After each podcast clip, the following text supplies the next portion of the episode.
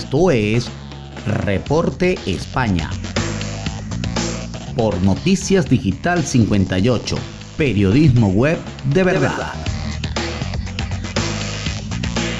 Muy buenas noches amigos, este es el resumen de Noticias Digital 58 transmitiendo desde la ciudad de Madrid, España.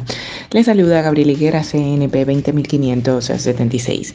Comenzamos con las informaciones del día de hoy y es que más tormentas esta semana en Madrid, donde el sol ganará poco a poco más protagonismo. Eh, esta semana en Madrid está marcada por las tormentas que no abandonarán la región este martes. Según avance la semana, mejor tiempo con menos lluvias y más protagonismo del sol. La Agencia Estatal de Meteorología prevé que para este martes en la Comunidad de Madrid cielos nubosos o cubiertos con chubascos diversos ocasionalmente acompañados de tormenta, sin descartar alguno fuerte en la comunidad, disminuyendo a intervalos, nubosos y remitiendo las precipitaciones en la segunda mitad de la tarde. Habrá pocos cambios en las temperaturas, salvo un descenso en las máximas por el sur el viento soplará del noroeste. Para el resto de la semana, la normalidad meteorológica empezará a ser protagonista. El miércoles habrá chubascos, pero de menos intensidad para dejar un jueves y viernes más primaverales y con menos nubes en el cielo. Este martes, un total de 14 provincias españolas estarán en aviso de nivel amarillo, un riesgo por lluvias y tormentas localmente fuertes, según la predicción de la Agencia Estatal de Meteorología para este 3 de mayo. Cambiando de tema, tenemos atascos en Madrid en la operación Retorno. La lluvia está perjudicando el regreso a algunas ciudades, entre ellas Madrid, de los conductores que han disfrutado del fin de semana largo por la festividad del primero de mayo, trasladada en algunas comunidades a este lunes y festivo en la región madrileña que celebra su día.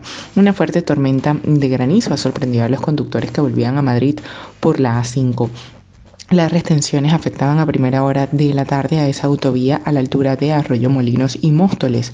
Tráfico pide mucha precaución a la vuelta debido a la intensa lluvia en un día en la que muchos españoles regresan a sus hogares tras un fin de semana largo en el que la DGT esperaba 5 millones de viajes.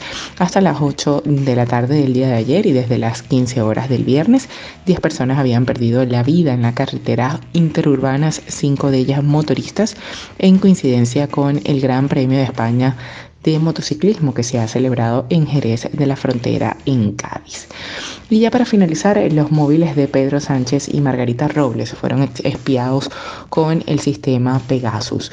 Los móviles del presidente del gobierno Pedro Sánchez y la ministra de Defensa Margarita Robles han sido infectados por el sistema Pegasus y se ha producido incursiones en sus comunicaciones. Así lo ha anunciado el ministro de Presidencia Félix Bolaños, que ha señalado que ha puesto en conocimiento de la justicia, esta infiltración en los sistemas de comunicación del gobierno. El Ejecutivo que ha convocado de manera urgente a la prensa para dar cuenta de la información ha trasladado dos informes técnicos del Centro Criptológico Nacional que ha constatado el espionaje al presidente del gobierno y que se ha producido, según Bolaños, de manera externa. En una democracia como la nuestra, todas las intervenciones se producen por organismos judiciales y con autoridad judicial. No tenemos ninguna duda de que es una intervención externa, así lo aseveró. Según ha detallado el gobierno, el hallazgo se ha producido en el curso de las investigaciones que está realizando el CNI en relación con el presunto espionaje a los líderes independentistas catalanes. Bien, esto es todo por el día de hoy. Recuerden que somos Noticias Digital 58, siempre llevándoles la mejor información para todos ustedes. Recuerda que el COVID no es un juego.